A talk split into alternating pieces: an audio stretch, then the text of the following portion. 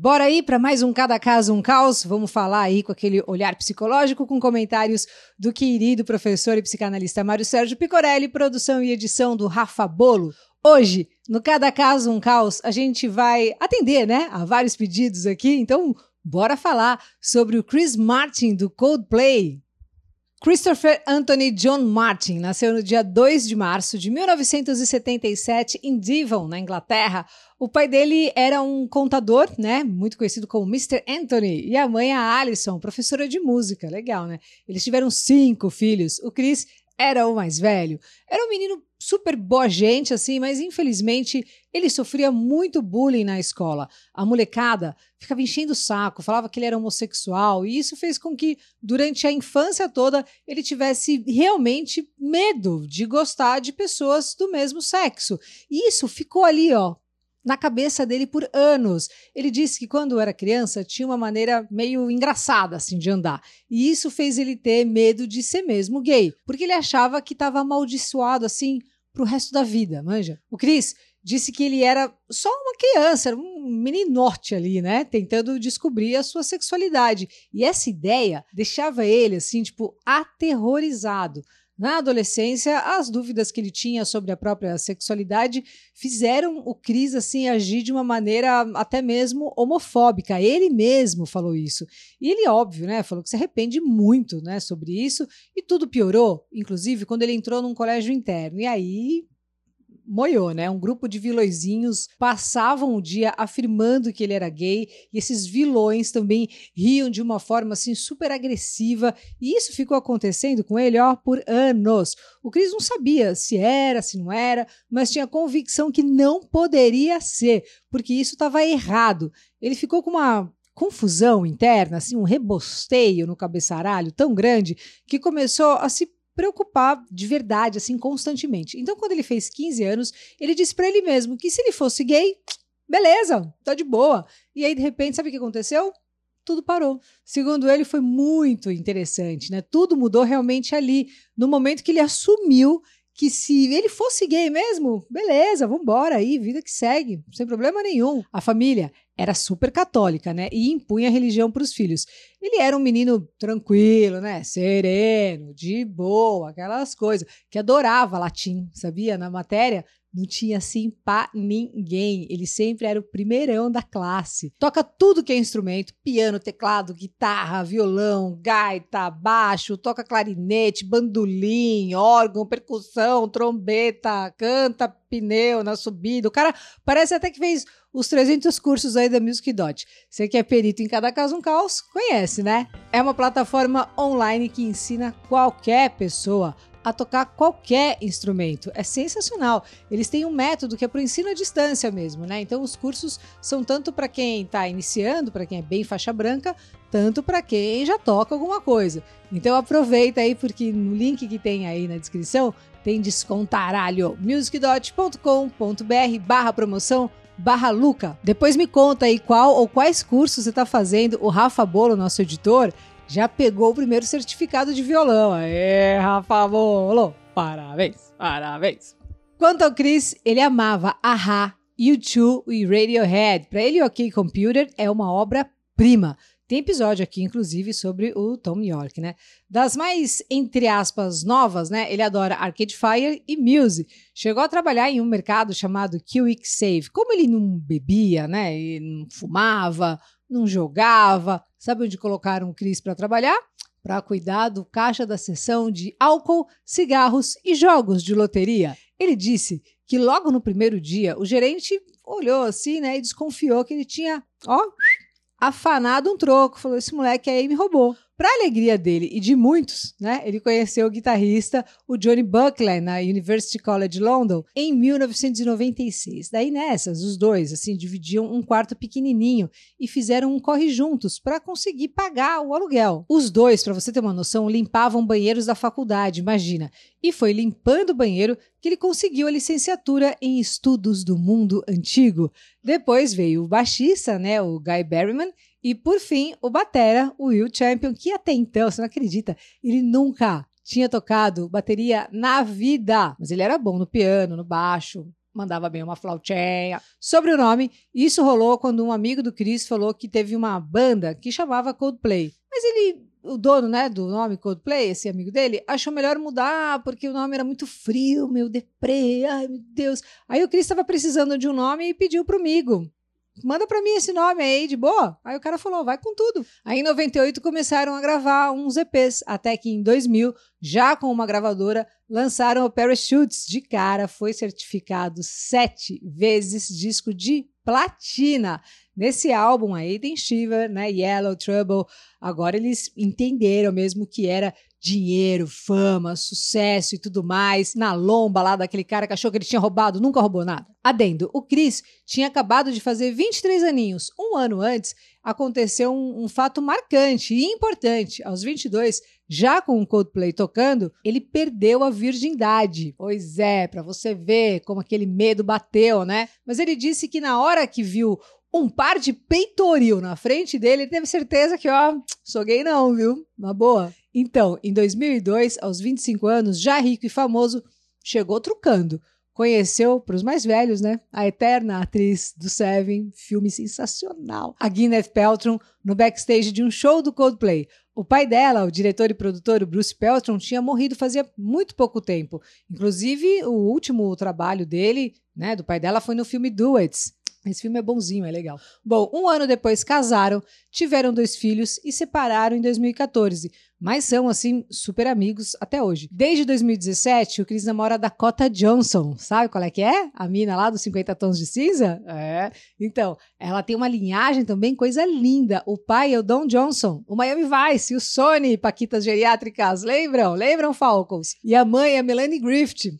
Também, hein? O Chris Martin é uma figura, né? E já falou algumas vezes sobre o vício que ele tem incontrolável, assim, com chocolate. Tipo, ele é pique slot dos Goonies, sabe? Chocolate. O cara é gente boa, né? Já se desfez de seus antigos instrumentos em prol das crianças da Fundação Kids Company. O Coldplay pôs em leilão equipamentos autografados pela banda, né? Que eles usaram aí nos últimos 10 anos. A venda das guitarras, amplificadores, é, cartazes, teclados, discos de platina. Até um globo espelhado foi feito ali através do site eBay e foi tudo revertido em donativos a instituições. Isso foi em 2009, né? Depois fizeram um repeteco quando no ano seguinte teve o terremoto no Haiti, que foi avassalador. Os caras do Coldplay, junto com os Arctic Monkeys, leiloaram objetos pessoais com jaquetas, guitarras e até uma música especialmente escrita para o dono do maior lance. O Chris Martin também foi nomeado embaixador de causas humanitárias da Fundação Made with Love. O Chris para você ter uma ideia, gastou 400 mil libras em uma obra artística do Bensky. Para quê? Para pôr na sala? Não. O feito foi um ato a favor das vítimas do terremoto no Haiti e ocorreu durante o evento de caridade do Champagne. Lembra do Champagne? A gente falou dele no episódio da Madonna. Ele é best, né, do Jay-Z, o Chris Martin, também da Beyoncé, da filha do Paul, né, estilista fodaralha, Stella McCartney, imagina, só isso. Juntos promoveram aí uma campanha que falava sobre a luta né, contra a violência às mulheres. Então, assim, ele está sempre ali no meio de muita gente importante e ativa. Ele faz vários corres legais, né? Sem contar que o show é sensacional. Assim, na boa, eu fui não acreditei, eu amei. Foi muito acima do que eu imaginava. Já venderam mais de 50 milhões de discos. Tem vídeos memoráveis, como The Scientist, né? Que ganhou vários prêmios. O vídeo para você ter uma ideia, assim, se você não sabe disso ainda, começa no final e para dar o efeito no grau, assim, o Cris aprendeu a cantar a música ao contrário. Então aproveita aí e me conta qual que é o seu vídeo preferido, assim, que tem muita coisa legal no Coldplay. A banda lançou mais de 20 singles, né, incluindo Yellow, Spirit of Sound, Viva la Vida, que foi inclusive o primeiro single número um da banda nos Estados Unidos e no Reino Unido ali, tudo ao mesmo tempo. Depois eles acostumaram com isso. Fixio, né, também, que ele fez pra Gwyneth quando ela perdeu o pai. Enfim, tem um monte de coisa. Tem uma cacetada de Grammy, Brit Awards, Juno Awards, MTV Awards, é Awards pra cá e pra lá. É uma das bandas preferidas do Barack Obama, sabia? O Steve Jobs também amava é fã de Game of Thrones e fez uma zoeirinha muito legal. Vou deixar o link aqui na descrição, que é da hora. Eles são demais. Bom, como a gente viu, né, o perrengue e angústia aí vivida pelo Chris Martin, sem falar nas situações de bullying, foi uma coisa que mexeu muito com ele, né? Mas será que a gente podia daria, né, para entender um pouco mais e melhor sobre a construção da nossa orientação sexual. Para falar sobre isso, vou então chamar o nosso querido psicólogo, psicanalista, mestre em psicologia clínica, professor Mário Sérgio Picorelli. Fala aí, Mário! Pessoal, um grande abraço. Hoje temos a história do Chris Martin e vimos pelo relato da Luca a trajetória da sua orientação sexual. Vimos o bullying que ele sofreu na escola e vimos sua angústia até ele se acomodar em definitivo com a heterossexualidade. É um ledo engano achar que é o gênero da pessoa ao nascer, menino ou menina, que determinará de maneira milagrosa qual será a orientação sexual futura. A orientação sexual futura de uma criança, para vir a ser heterossexual, homossexual ou bissexual, constitui um longo caminho identificatório, que começa e termina no final da infância, cujo percurso pode ser facilitado ou dificultado, dependendo do que ela encontrou pelo caminho. A adolescência é um período de reatualização daquele percurso identificatório vivido na infância. Por isso, a adolescência, que vem do latim adoecer, é um momento tão delicado. Primeiro, porque o adolescente está fazendo um luto por uma criança que ele foi. Segundo, porque é com a adolescência que as identificações da infância se solidificam aos poucos, como se ele estivesse fazendo um backup da infância, de uma maneira mais definitiva agora. Essa solidificação da orientação sexual na adolescência também não se dá como um passo de mágica. É um processo sujeito a flutuações e dúvidas. É por isso que a adolescência, via de regra, é um processo complicado, que muitas vezes é visto pelos adultos de forma totalmente errada como aborrecência. Não é legal esse termo. Por fim, vencida todas as barreiras, o objetivo final do percurso identificatório é saber com qual gênero a pessoa vai se relacionar sexualmente de forma mais definitiva. Nós vimos através do relato da Luca o bullying que o Chris Martin sofreu na adolescência, quando o chamavam pejorativamente de gay. É bom lembrar que quem perpetra o bullying são os próprios adolescentes, que, para lidar com toda a complicada problemática que estão vivenciando, projetam sobre o outro, como projetaram sobre o Cris, seus aspectos conflituosos, no caso, os impulsos homossexuais. Bem, isto é uma coisa. A outra coisa é o estigma contra aqueles cuja orientação sexual não é nem hétero ou nem bi e que tem apoio nos tabus arcaicos da religião, da cultura e da sociedade em geral. Na semana passada, vimos o triste espetáculo orquestrado pelo padre Paulo Antônio Müller, da paróquia de Tapurá, no Mato Grosso, quando xingou, em plena missa, o repórter da Globo, Pedro Figueiredo e seu marido, Eric Rianelli, chamando-os de viadinhos. Tudo porque Eric desejou feliz dia dos namorados ao seu marido. Disse o padre: Desculpe, dois viados. Um repórter e um viadinho chamado Pedrinho. Prepara meu almoço, tô chegando, tô com saudade. Ridículo que chamem a união de dois viados, duas lésbicas, como querem, mas não de casamento, por favor.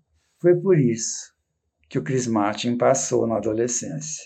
Esse padre, com certeza, não resolveu suas questões de orientação sexual e, portanto, projeta e condena no outro aquilo que ele carrega mal resolvido em si.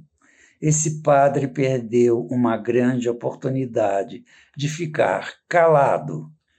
Beijo a todos. Louco, né? Esse lance da palavra adolescência, no latim ser adoecer, explica muita coisa mesmo. Valeu de novo, Mário. Valeu muito aí, Rafa Bolo da Pombo Produções e você que assistiu até aqui. Lembrando que o Mário tá no Facebook e eu e o Rafa estamos aí no Instagram. Segue a gente lá, me segue lá, Luca89FM. Fechou? Semana que vem tem mais vídeo inédito. Um beijo e a gente se vê.